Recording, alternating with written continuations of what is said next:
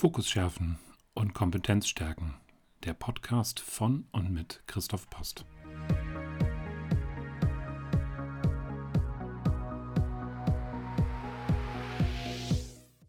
Ich bin Christoph Post, systemischer Coach mit langjähriger Führungserfahrung.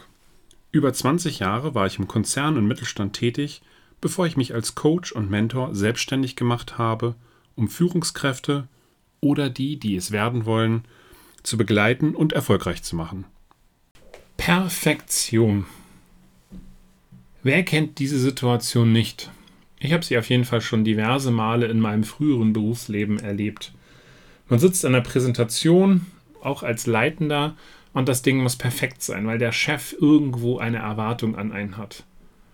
Man spürt die Zeit wie Sand durch eine Sanduhr rinnen und fiebert auf ein bestimmtes Datum hin, auf eine bestimmte Uhrzeit, wo man abgeben möchte.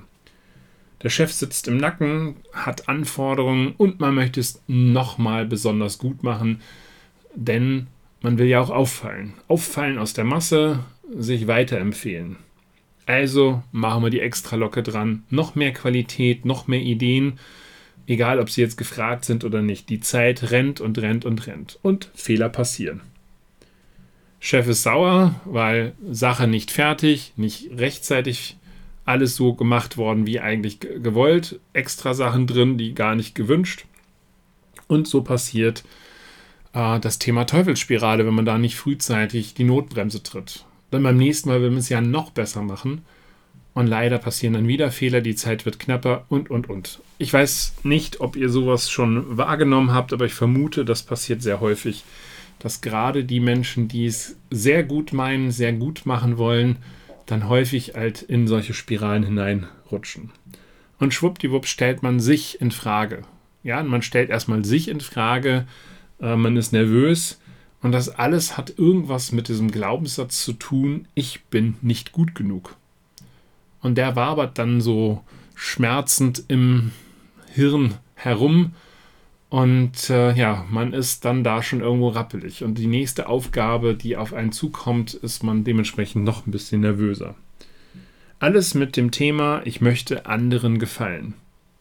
Ich nehme es persönlich, wenn ich Kritik bekomme, kann damit nicht umgehen. Und ich mag dann, weil ich keine Fehler machen möchte, bin ich noch detailverliebter.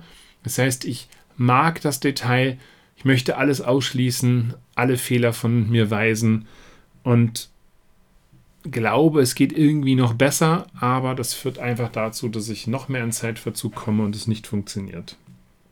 Also, was tun? Wie kriege ich diesen Teufelskreis jetzt durchbrochen? Und da gucke ich jetzt auf zwei Facetten der Medaille. Einmal das ganze Thema berufliches Umfeld.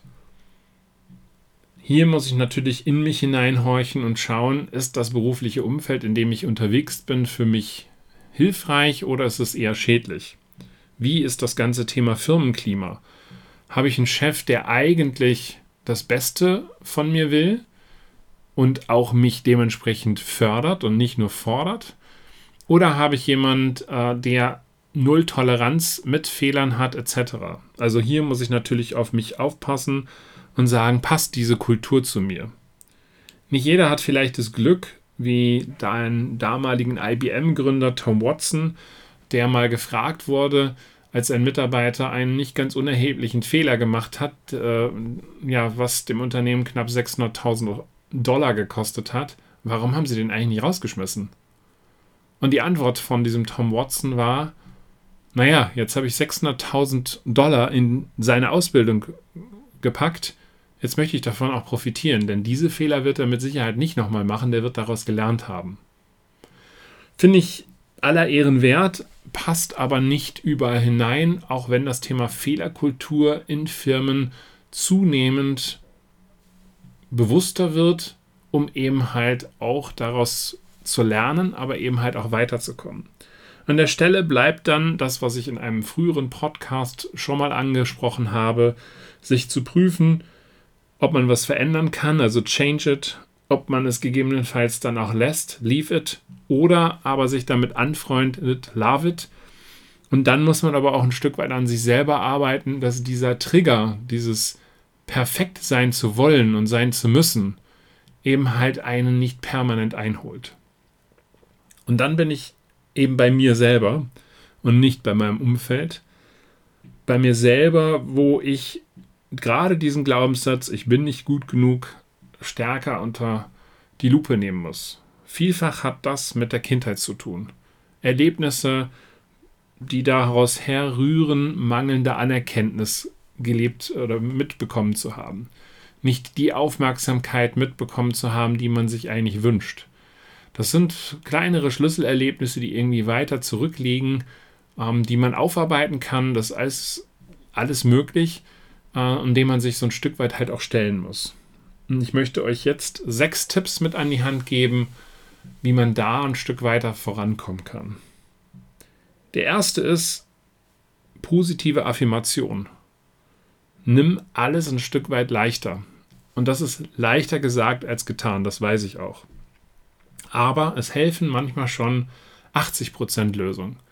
Wir müssen nicht bei 120% sein. Ich weiß, 120% gibt es eigentlich nicht. Also ich kann nur 100% Leistung bringen und nicht mehr, aber im deutschen Sprachgebrauch spricht man dann häufiger auch schon mal von einer Zahl, die größer 100% ist. Aber vielleicht reicht es am Anfang auch erstmal, ja, ich sag mal, die Standardlösung zu machen, ohne die Schleife dran, ohne das Extra, sondern erstmal nur das zu machen, was auch wirklich gefordert ist. Vielleicht auch mit dem Mut zur Lücke, manchmal auch etwas weniger zu machen, denn in den meisten Fällen reicht das völlig aus. Zweitens, der Perfektionist vergleicht sich gerne, weil er möchte besser sein als die anderen, er möchte zumindest nicht schlechter sein als die anderen und scheut einfach diesen Vergleich, beziehungsweise er scheut ihn, wenn er als, das als Niederlage ansieht. Er scheut ihn nicht, wenn er das als Erfolg ansieht, weil er braucht irgendwo immer diese Bestätigung.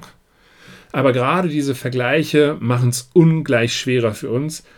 Und auch wenn das Sprichwort irgendwie, ja, ausgelatscht klingt, aber andere kochen auch nur mit Wasser. Das heißt, da macht keiner irgendwie was Besonderes mehr, und man sollte sich da einfach auch mehr Ruhe geben. Drittens, Fehler gehören zum Leben und die sind auch wichtig. Ich erlebe das im Moment gerade auch bei meinen Kindern, äh, wo ich ihnen einfach zugestehen muss, dass sie ihre eigenen Fehler machen. Auch wenn ich weiß, dass dieser Weg, den sie da jetzt gerade gehen, halt falsch ist. Und sie vor die Wand laufen und ich auch sehe, dass sie vor die Wand laufen, aber sie müssen ihre eigenen Fehler machen. Wichtig ist nur, dass man eben das auch toleriert und dann nicht hinter sagt, siehste, habe ich dir doch gesagt. Weil das ist eigentlich noch viel schlimmer. Nein, äh, Fehler sind dazu da, um wieder aufzustehen und auch daran zu wachsen. Wenn ich in meine Biografie so zurückschaue, ähm, dann habe ich sicherlich auch viel aus meinen Erfolgen gelernt, aber noch viel mehr auch aus meinen Misserfolgen. Wo ich dann es geschafft habe, wieder aufzustehen, mein Krönchen sozusagen zu richten und daraus gestärkt wieder hervorzugehen.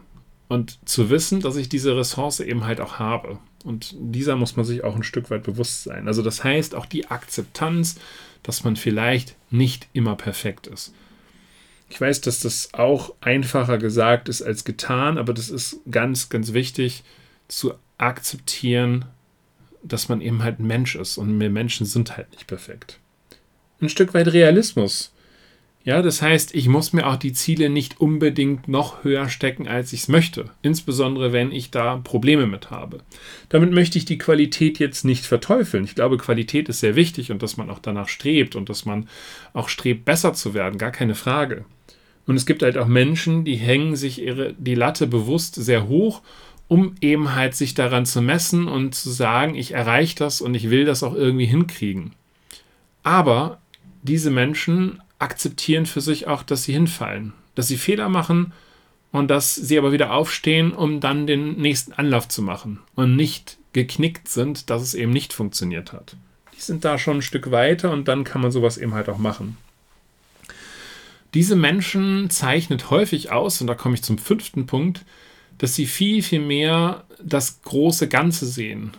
Es gibt so das Thema vom Nordstern, dem ich folge, also meine Vision, meine persönlichen Ziele, die sind gar nicht so im Detail und dementsprechend tut ihnen halt, ich sag mal, eine kleine Niederlage oder ein Rückschritt an der einen oder anderen Stelle halt auch nicht weh, weil sie wissen, sie haben eine Vision für sich, wo sie hinwollen, was ihre Lebensziele sind Und das ist viel wichtiger, das kontinuierlich zu verfolgen, als das einzelne kleine Detailziel.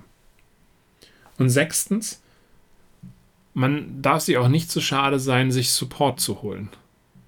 Da gibt es vielleicht den netten Kollegen, die nette Kollegin, Freunde, den Partner und an der, deren, also da kann, kann man sich sehr, sehr gut auch daran wenden.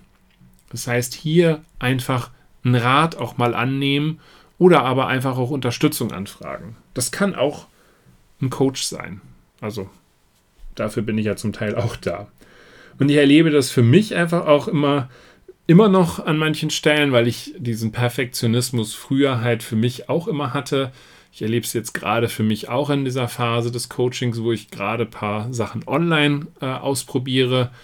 Und äh, das Spannende ist, ich habe jetzt eine Jahreskollage ähm, gerade fertiggestellt für mich und der Titel der Collage war Warum warten? Und als ich das für mich gesehen habe, war das Thema für den Podcast einfach klar Perfektionismus. So, also warum warten? Warum es noch perfekter machen, äh, wenn man doch loslegen kann und eben halt vielleicht auch erstmal mit 80 Prozent um die Ecke kommt und an der Stelle vielleicht auch auf die Nase fällt, Fehler macht, daraus lernt, aber eben halt ein Stück für sich weiterkommt. In diesem Sinne, seid vielleicht auch unperfekt, genießt auch Fehler, denn sie bringen euch zum Wachsen und äh, verleihen euch dann, und jetzt wird es ein bisschen pathetisch, Flügel, um das nächste Ziel dann etwas einfacher zu erreichen. In diesem Sinne, macht's gut. Ich wünsche euch viel Spaß beim Unperfektsein. Bis dann, euer Christoph.